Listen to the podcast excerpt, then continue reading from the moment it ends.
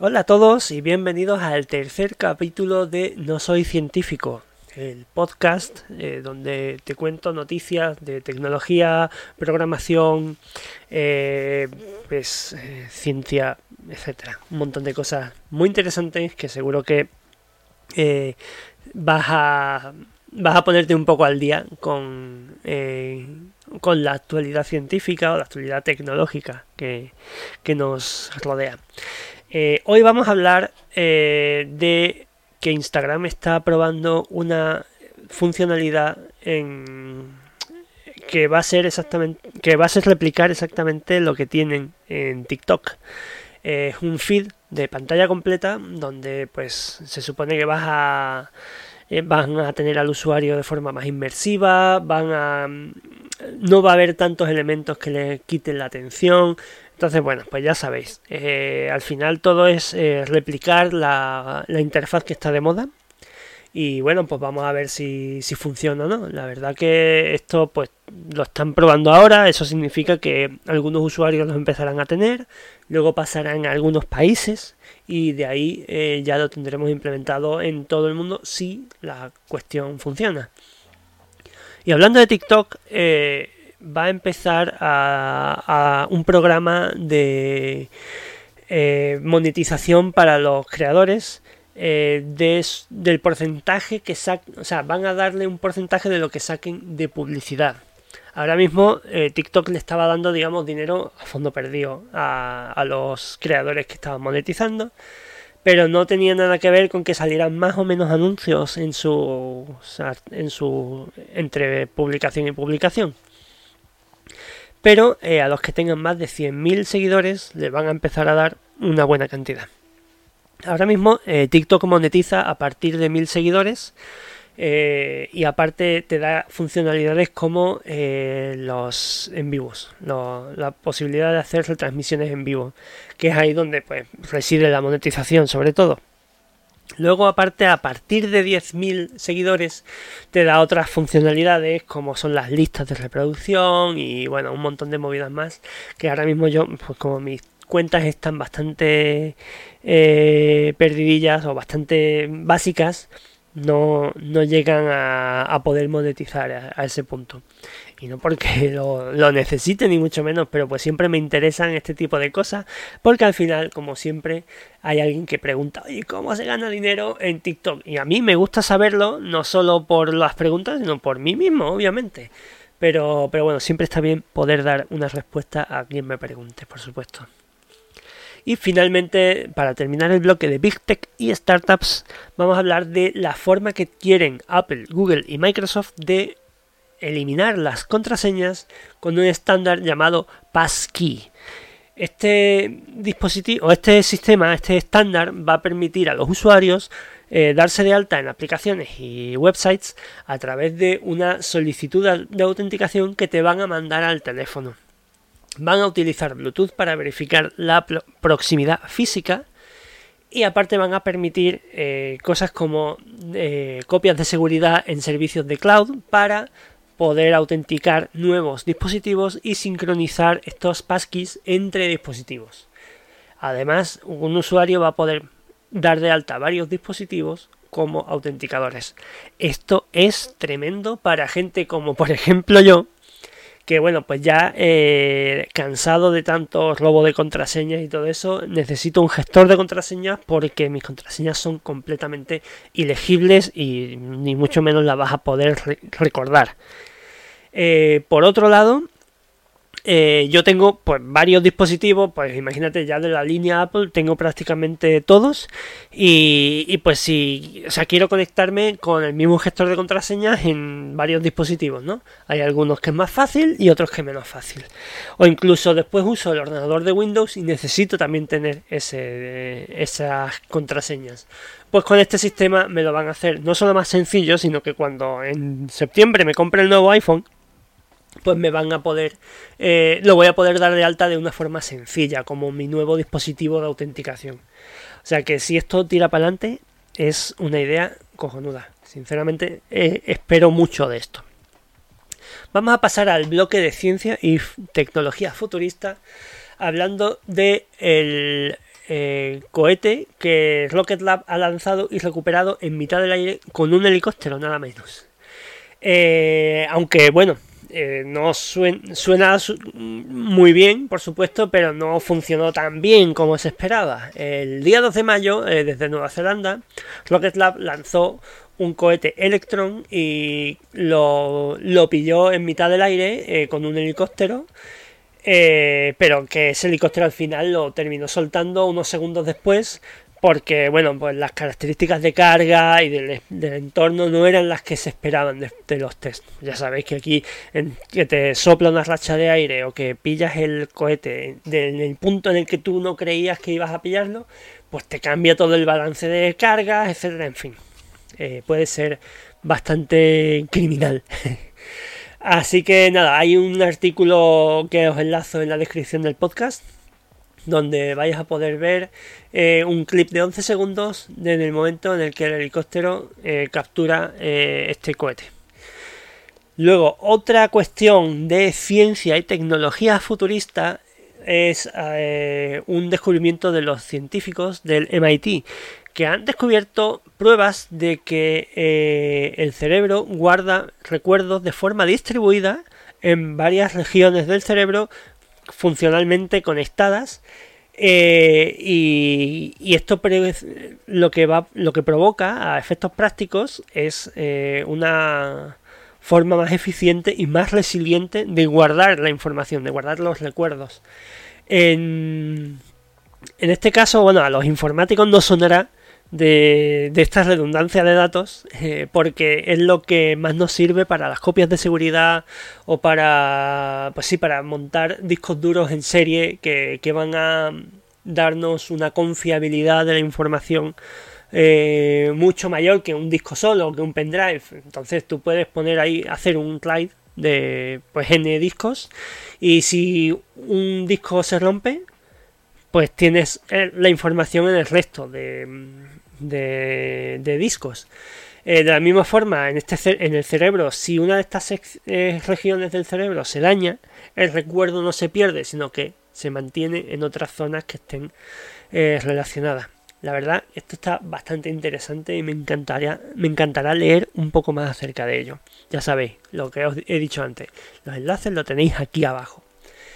Y finalmente, para terminar este bloque, ah, vamos a hablar de la eh, una nueva posibilidad que da eh, Starlink, que es la, marca que ha creado Elon Musk para dar internet de forma satelital eh, gratuita prácticamente, le va a dar internet a la gente que vive en, en remoto o en movilidad.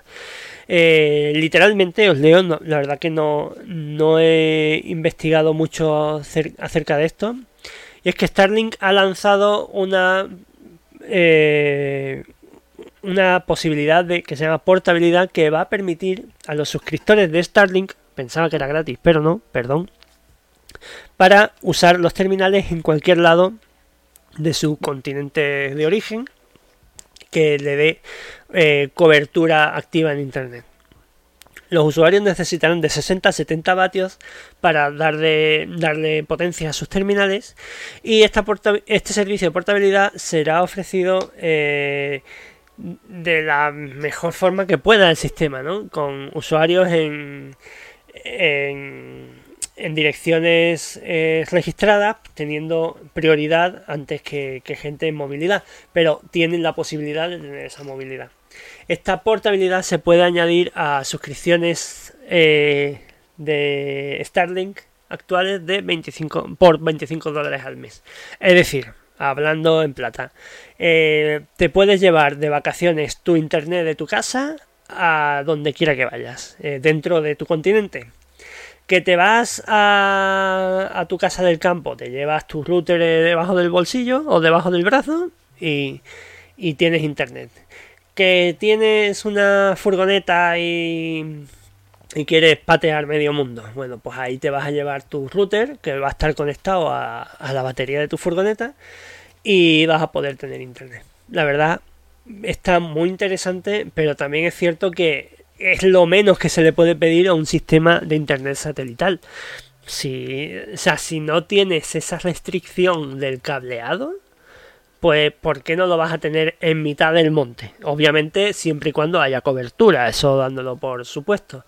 Pero la verdad que el tema de poder llevarte a, tu casa de, verano tu internet, tu conexión a internet con todas las características, está tremendo. Otra cosa es que, se quede gente en la casa y que puedas dividir o no el servicio, que eso eh, pues va a ser... Eh, va a ser jodido para, para algunas familias. Pero bueno, es una excusa para que los niños acepten ir con vosotros, padres, eh, de vacaciones.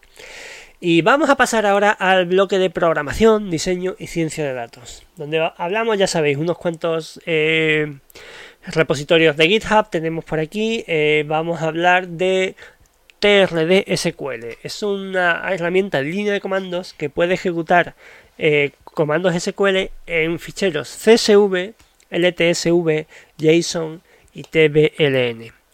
Eh, esto probablemente os suene a chino si no trabajáis con ello, pero para que os hagáis una idea, los comandos SQL son consultas a, la base a una base de datos de una forma organizada. Y esto lo vamos a poder hacer con ficheros que no tienen esa forma organizada o que no la tienen tan formada como otros sistemas. Eh, por ejemplo, un CSV es un fichero de texto separado por comas que tiene cierta estructura, pero a priori no puedes consultarla de forma rápida. De hecho, pues siempre hay que liarla un poquito, al final terminas exportando el fichero al Excel y ahí lo lees más o menos como puedes. E incluso hay gente que yo me sé, yo el primero, que tiene su script para pasar de CSV a una base de datos y luego ahí consultar con SQL. Pues con esta herramienta no vas a poder, no te va a hacer falta ese paso intermedio, sino que vas a poder ir inmediatamente a, consultar con SQL estos ficheros CSV, pero aparte también los JSON, que son pues estructuras, eh, o sea, tienen un poquito menos de estructura general, eh, son más particulares en ese aspecto, pero vas a poder acceder a ellos eh, fácilmente. Em, luego vamos a hablar de Sniply, que es una interfaz de línea de comandos para compartir eh, snippets de código, es decir, pequeños fragmentos de código, eh, hacia un fichero local. Se pueden crear, borrar y editar gists, que son estos eh, snippets que subes a GitHub para poder gestionarlos de forma fácil. Sinceramente yo uso otra herramienta que se llama Snippets Lab eh, que está para Mac. De hecho, voy a abrirlo un momentillo. Bueno, no, no se va a ver porque lo estoy haciendo en otro ordenador, pero sí, Snippets Lab para Mac. Para mí es. Eh, o sea, lo uso para todo, para gestionar mis snippets, pero también para tener un. Digamos, un portapapeles inmenso ahí. Para si sé que algo lo voy a tener que copiar dos o tres veces, lo pego allí y ya empiezo a trabajar con ello finalmente vamos a hablar de Parca. Parca eh, te va a dar un perfil de la, del uso de la CPU y de la memoria eh, a lo largo del tiempo. Eh, puede descubrir objetivos de Kubernetes con muy poca y de System Systemd, perdón, con muy poca latencia, ¿vale? Eh, Parca usa estándares abiertos y eh, tiene una optimización de almacenamiento y de búsqueda. O sea que se supone que debe ir bastante rápido y pues sí, eficiente. Eh, puede ayudar a empresas a ahorrar dinero, mejorar la, la performance y comprender los incidentes que puedan ir ocurriendo eh, a lo largo del uso de pues, sus sistemas. La verdad que eh, tiene un uso un poquito específico, pero, pero la verdad que cuando manejas mm, pues, máquinas virtuales eh, o manejas instancias de Docker, Kubernetes en este caso, por todos lados, la verdad que te viene muy bien tener una herramienta de este tipo.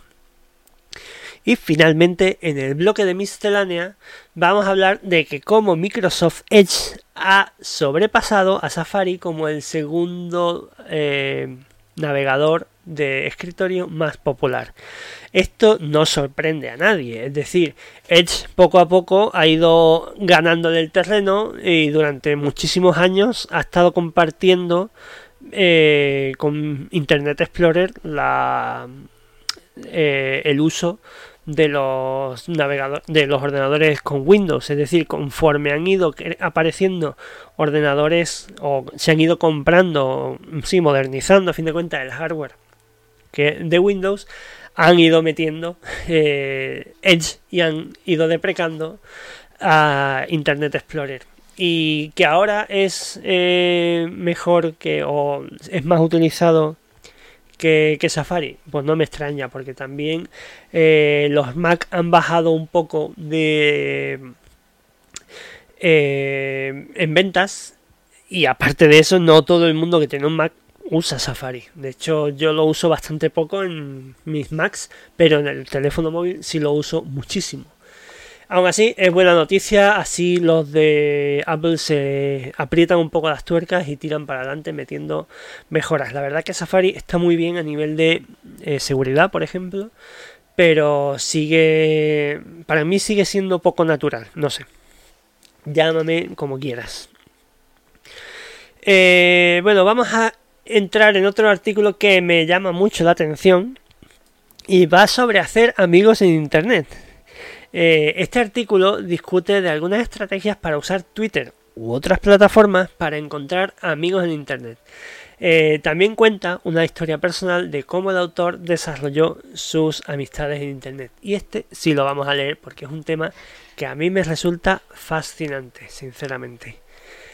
Eh, de hecho, he discutido muchísimo con, amigos míos y compañeros en general de cómo el, es complicado hacer amigos a determinada, a determinada edad.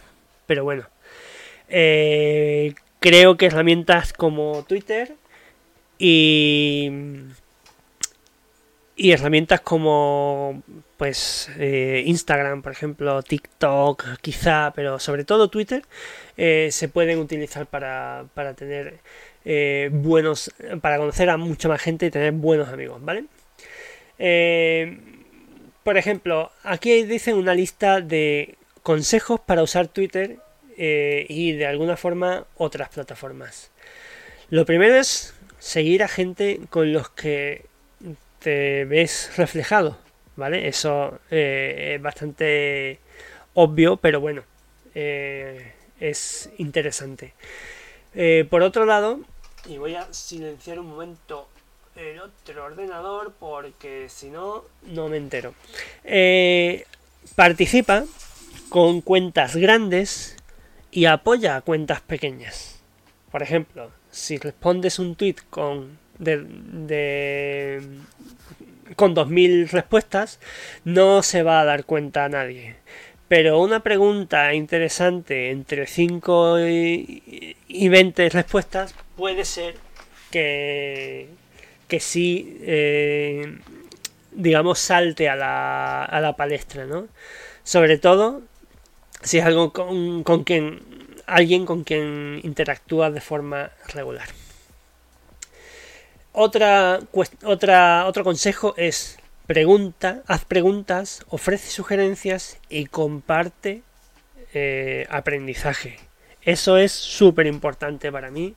Eh, si tú te muestras tal como eres en, internet con tus dudas y con tus eh, y con tu conocimiento eh, es más probable que haya gente que acepte o que se vea atraído por esa personalidad o por esas dudas por esa, ese conocimiento que tú tienes y se cree una conversación y de esa conversación muy probablemente pueda surgir pues una relación de amistad que bueno, obviamente el cielo es el límite, ¿no? Pero lo importante es que aquí podamos conectar a gente y que esa gente pueda ser en algún momento amigos.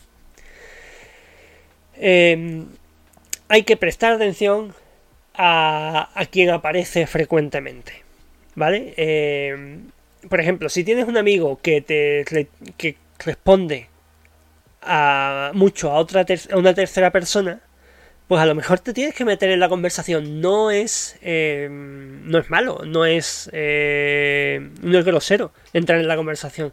De hecho es muy probable que con esa tercera persona tengas bastante en común y de ahí pueda surgir no solo una amistad sino un pequeño grupito, que eso también es muy interesante. Eh, usa otro consejo, usa los algoritmos para en tu ventaja, en tu pues sí, para para sí, usa los algoritmos para tu bien, a fin de cuentas. Eh, pues eh, a fin de cuentas todas las cuentas que te van proporcionando, ¿vale? Sí que siempre nos encontramos a nuestros novios y novias ahí y a nuestros tíos, tías, primos, primas que probablemente no comparten mucho más con nosotros que la sangre. Eh, no en mi caso, por supuesto, pero pues puede ocurrir. pero aparte también te van a venir cuentas que dices tú, ah, mira, este tío eh, comparte cosas de Estudio Ghibli, a mí me encanta, voy a seguirlo, voy a hablar con él. Eh, utilizando eso en vuestro favor, a fin de cuentas. Eh, acudid a eventos virtuales y participad. Cada vez hay más herramientas de, eso. Hay de hecho, ¿cómo se llamaban? Spaces en Twitter, creo que era que, bueno, pues eh, son de audio, es lo malo, porque hay mucha gente que pues tiene todavía muchas reservas para hablar online.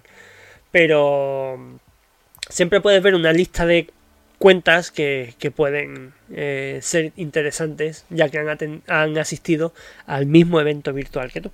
Así que mete el dedillo ahí, a ver qué tal. También, por supuesto, hay que ir a eventos no virtuales, eventos de toda la vida. Tenemos un montón de herramientas como los eh, meetups o ¿cómo se llamaban los? Eh, había uno de estos de programación que era con cerveza de por medio y hablando de programación y haciendo networking y todo eso. Estaban chulos y al final conocías a gente. Eh, que además en comunidades pequeñas, como por ejemplo mi provincia, pueden llegar a ser compañeros de trabajo o pueden llegar a presentarte a la gente de tu próximo trabajo. Eso es muy interesante. Eh, y no estoy hablando de nepotismo aquí, ni mucho menos, ni de, oye, que yo conozco a este, mételo, cuédalo, sino que te den a conocer a ti, que tú tienes el talento y puedas estar allí, eh, pues, digamos, en el centro de la conversación. Eh, al, fin, al final del todo te tienes que aventurar a muchas cosas. Y una de ellas, de las cuales eh, no mucha gente hace, y lo he visto en Twitter, en mis propias carnes, es que no se atreven a contactar con esa persona con la que están seguros que van a ser eh, amigos. Entonces, envíales un DM, no hay problema, envíales un correo, ofrécete, para conectar. Eh, por ejemplo, eh, aquí nos dan en este artículo un ejemplo de, cómo puedes abordar a una persona para, para seguir la cuenta, para hacer una cierta amistad o relación con, con esta persona. Y de una forma no creepy. Así que prestad un poquito de atención. Por ejemplo, algo así sería, ¿no? Oye, nombre. Eh, he disfrutado seguir tu cuenta por unos cuantos meses y he encontrado esta idea o este post o este contenido particularmente interesante. Me encantaría conversar más tiempo sobre esta cuestión. Deja, eh, hazme saber si te interesa y, tienes tiempo libre próximamente. Eso es algo súper educado y que los, creadores de contenido van a eh, van a valorar muchísimo, pero es que no te hace falta ser eh, creador de contenido para valorar eso. A ver, que hay gilipollas por todos lados, desde luego. Pero si, si tú estás apasionado en algo, estás escribiendo algo y te viene alguien que puede tener la misma pasión que tú, eh, sería muy raro que no contestaras de la misma forma, ¿vale? Otro consejo es que si no respondieron, inténtalo dentro de unos meses. Es muy probable que en ese momento esas personas están muy ocupadas, no tienen las notificaciones eh, abiertas o están más pendientes de otras notificaciones que de esas. más adelante puedes volver a intentarlo y ver si, si tienen tiempo allí o si tú estás también un poquito más eh, pendiente de, de, su vida y ver que está en un momento más eh, de mayor atención al público o de menos estrés. Date el tiempo, de verdad. Y eh, importante también, intenta dar tu punto de vista, intenta eh, hablar de las cosas que te gustan eh, en Twitter o en la red social que sea.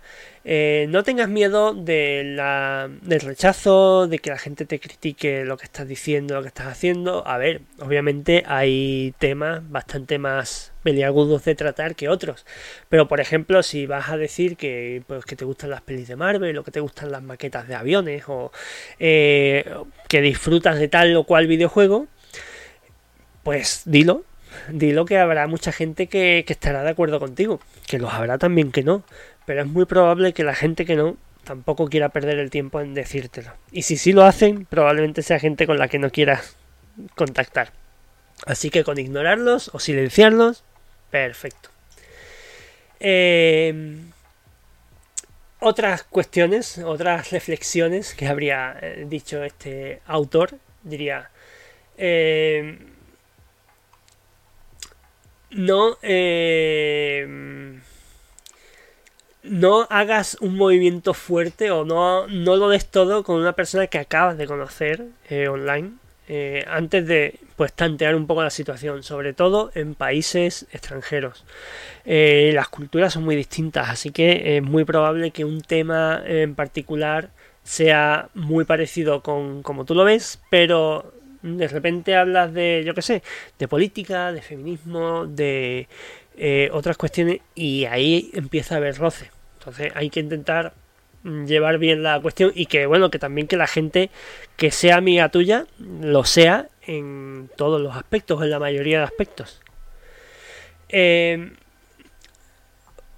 un par de, horas, o sea, otro consejo, un par de horas eh, hablando puede ser equivalente a meses eh, de, de, darse like a tweets eh, de uno al otro. Pero eh, este última, esta última opción solamente sería posible con la primera, es decir, hablad. Hablad, discutid, en vez de daros simplemente like a los tweets, porque bueno, puede ser bastante más productivo a la hora de la amistad. Hay gente, de los cuales me incluyo, que no están cómodos con las llamadas de vídeo, ni las llamadas de audio, por cierto, y no todo el mundo tiene internet eh, para ello. O sea, eh, hay gente que que en vez de, o sea, que en vez de tirar por videollamadas o por llamadas así, eh, pues puede hacer un un Miro Board, que es una, una especie de PowerPoint, pero más digamos, más, eh, más abierto, ¿vale? Aquí puedes empezar a hablar, a crear un mapa de conversación mientras hablas, eh, o empezar un, un, hilo de correos, eh, mantenerte en los mensajes de, de, Twitter hasta que tú crees que, que es suficiente. O bueno, si esa persona no ha dicho que no a un chat de voz, o podría sugerirlo simplemente eh, diciéndote, oye, mira, te, mando, te escribo al WhatsApp o te escribo a, donde sea con un mensajito de voz que va a ser, que, en el que me voy a explicar mucho mejor de algo que quiero hablar contigo. ¿Vale? Y finalmente eh, puedes, eh, de esa pequeña relación, puedes montar un grupo, que es muy interesante. Entonces, es interesante hacer presentaciones y acordar hacer un chat grupal eh, para, para, conectar con esas personas con las que tenéis eh, ciertas eh, ciertos puntos en común. Así que si, si conoces a gente que va sobre la que habla de lo mismo pero están separados, ofrécete a, conectarlos y, bueno, pues hacer una, un grupo en cualquier red social, eh, desde el propio Twitter se pueden hacer, eh, puedes hacerlo en Telegram, por ejemplo, si no quieres dar los números de teléfono, que también es interesante, eh, lo puedes hacer ahí y bueno, pues cuando más presente está la gente, más posibilidades hay que que al menos dos de esas personas establezcan eh, una, amistad interesante. Y luego aquí hablan de un eh, del caso en particular de este tipo que nos lo vamos a saltar porque ya llevamos demasiado tiempo y si os interesa el cochilleo, el chisme, os lo leéis aquí abajo, ¿vale? Y finalmente, por quitarnos ya esta noticia, eh, que puedes jugar a Fortnite de forma gratuita en tu iPhone o en tu Android gratis con Xbox Cloud Gaming o el Game Pass tocho, básicamente. Eh, o sea, tú vas a, no vas a tener el Fortnite instalado en tu móvil de ninguna manera, simplemente vas a conectarte eh, por los servicios de cloud a, un ordenador tocho que va a darte una imagen tremenda. Eso sí, eh, tengo una buena conexión. Si vas a estar fuera de casa, asegúrate de tener 5G. Es lo único que te puedo decir. Y nada, pues este es el programa número 3. Creo que ha quedado bastante recogido, 30 minutitos. Eh, espero que os haya gustado. Y, bueno, pues ya sabéis, podéis seguirme en un montón de plataformas de podcasting. En Twitch, esto se, emite en directo la mayoría de los días. Hoy no, porque tengo el día puff, liadísimo. Y, nada, pues nos vemos dentro de muy poquito, probablemente mañana. Hasta luego.